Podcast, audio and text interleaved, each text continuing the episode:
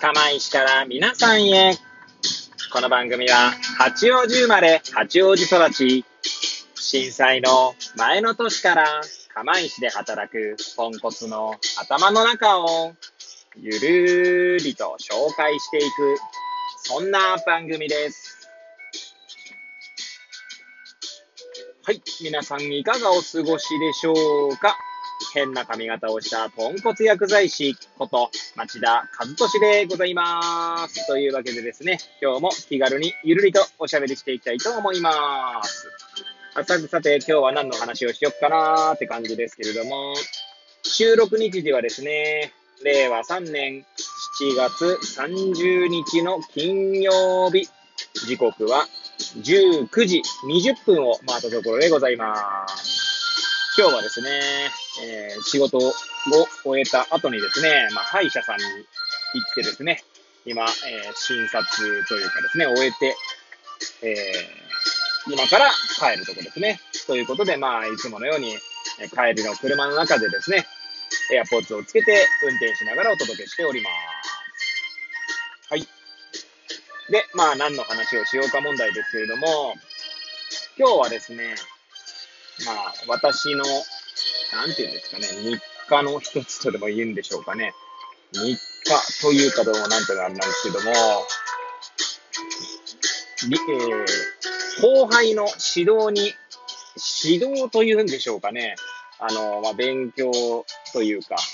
えー学びの、えー手助けみたいな感じですかね。の、をやっているんですね。はい。で、えー今回はですね、2年目の薬剤師と3年目の薬剤師ですね。入社2年目、3年目なんですけども、まあ、2人とも、まあ、薬剤師になってからですね、ちょうど2年目、3年目、まあ、新卒で入っていますので、えーということで、そういった、えー薬剤師の後輩を、まあ、対象にですね、えーやった研修というかですね、まあ、そういう学びの場ですか。はい。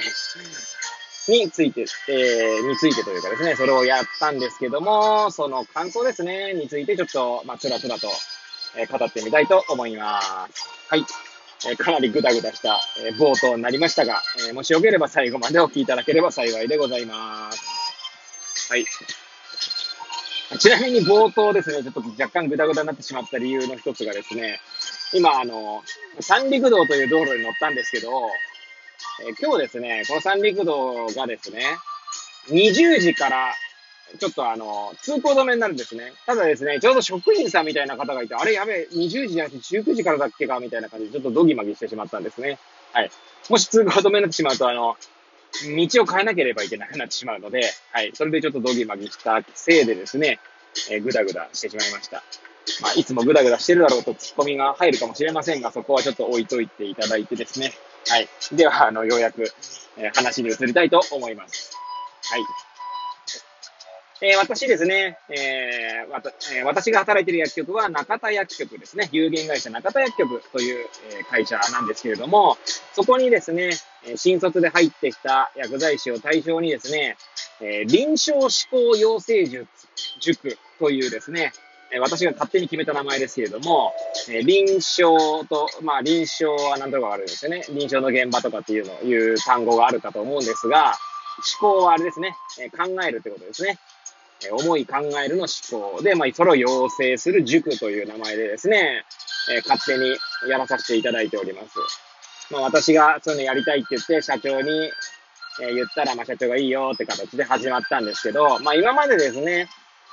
えーまあ、今回で 5, 5人ですかね、まあ、そんな大してうちの薬局にはですね、新しい薬剤師が入ってくることはないので、えー対象者は少ないんですけれども、今3年目じゃない、今4年目か。今4年目の薬剤師を対象に 2, が2人いましたので、えーその 2, 人を対象にやったこともありますし、今回は3名ですかね。はい。残り3名。はい。えー2年目と3年目の薬剤師を対象にやりまし、やっております。はい。いろいろやり方を変えてきまして、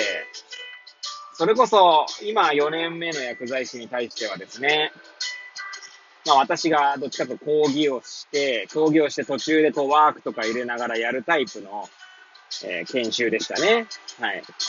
しかも、まあ、あの、なんていうんですか、仕事を終えてからやる感じでしたけれども、まあ、だんだんやり方を変えてきまして、まあ、今年度はですね、えー、なんて言うんでしょう。その、対象者ですね、受講対象者に、まあ、アウトプットしてもらって、で、その後はですね、そのテーマについては、フリートークをするみたいな感じで、まあ、構成しております。まあ、趣旨としてはですね、やっぱりこう、アウトプットする場っていうのがあるだけでですね、自分でこう思考整理したりとか、えー、あとは実際にこう、プレゼンテーションツールをいじることでですね、えー、まあいろいろこう、場数を踏んでもらいたいなっていうのもありましたので、まあそういった場にしてあるのと、まあ、テーマは結構ざっくりしているんですね。あの抽象度が高いと言ってもいいかもしれません。そういったテーマに対して、えー、おのおの考えるということがやっぱり今大切なのかなと個人的には思っているので、はい。まあそういった形にしてあります。で、今回の臨床思考養成塾ではですね、ちょうどたまたま今2名、実習生ですね、実務実習生、学生さんが2名来ておりますので、その実習生2名にも、まあ、見学していただきましたね。そしてテーマがですね、まあ、薬剤師のアセスメントというところで、え、振っております。はい。そのテーマについてですね、まあ、おのおのが自由に、えー、まあ、どんな話をしてもいいですよと。はい。で、スライドを作って話をしてもらうと。まあ、一応8分間っていう、なんていうんですかね、制限時間を設けましたが、別に8分オーバーしてもいいよっていうぐらいな感じでやっておりました。はい。でですね、まあ、三者三様でですね、私にとってはですね、とても、なんだろうな、嬉しいというか、なんだろうな、みんながこんな風に考えてるんだとかですね、あるいは実実践の、実践のというか、えー、なんだろう、自分の経験を元に話をしてくれたりとかですね、あるいは自分が経験した症例ですね、私はこのように考えて行動しましたっていうのを発表してくれてですね、もうただただ、なんでしょうね、まあ私子供いますけど、子供3歳とか1歳とかですけど、まあ、子供ではないんですが、まあ、我が子の成長を見るがごとくですね、とても感激しましたね。はい。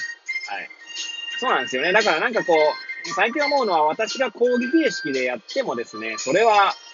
なんだろう、一方的というか、もうすでにですね、なんならみんな6年生の薬学部を卒業してきているので、すでにこう、なんていうんですかね、下地がバックボーンがあるんですよね。そして、だ今、うちの、まあ、幸いにもうちの2年目、3年目の薬剤師というのは、とても志が高い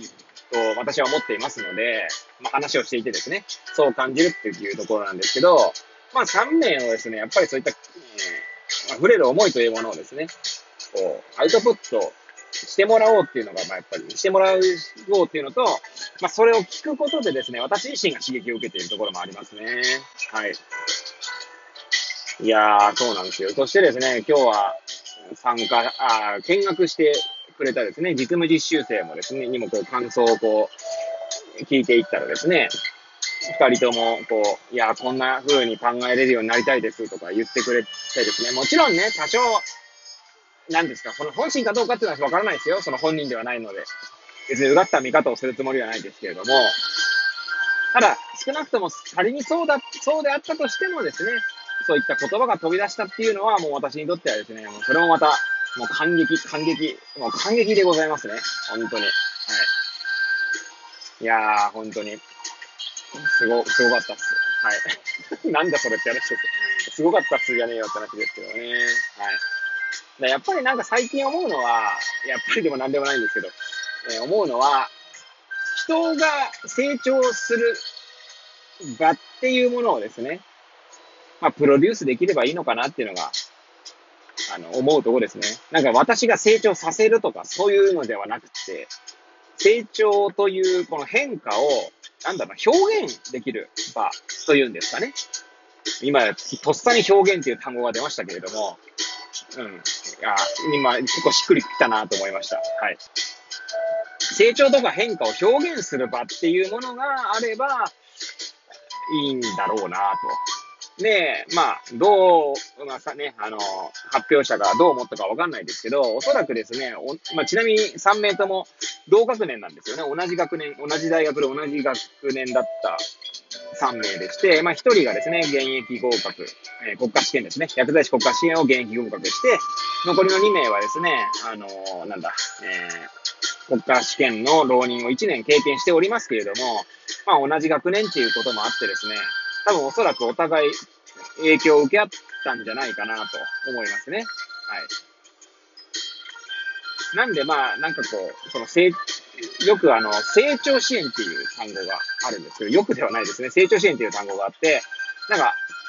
どっちかがこう、まあ、育成とか、まあ、育成はいいのか、教育とかっていうのとはなんか若干、最近教育っていう単語にはあんまりこう、なんだろう、しっくりこない面がありまして、だ育成とかね、あとは成長支援という単語の方がなんかしっくりくるなという感じがしておりますね。なんで後輩がそういった成長するきっかけの場みたいなものさえ、こう、設定すればいいんじゃないかなと思っております。そして、まあ私もですね、今10年経験を、がありますけど、その私みたいなんですね、まあ中堅薬剤師になるのかな？と、まあ若手というものがですね、こう、お互いに話し合える場っていう意味でもですね、お互い切磋琢磨できる場っていうのも必要かなと思っておるので、まあ、今回は、あ今回というかね、中田薬局でしかやってない試みですけれども、まあ、今後はそういったことができればいいのかななんて、おぼろげながらに思っております。はい。いやー、まあ今日はいつも以上にぐだぐだしてまいりましたが、えー、最後までお聞きいただき誠にありがとうございます。ね。はい。本当に、なんか、本当にいつも取り留めのない話をですね、なんかこう、論理立てて話さないんですけれども、本当こんな放送でもですね、リアクションをいただき、本当感謝しております。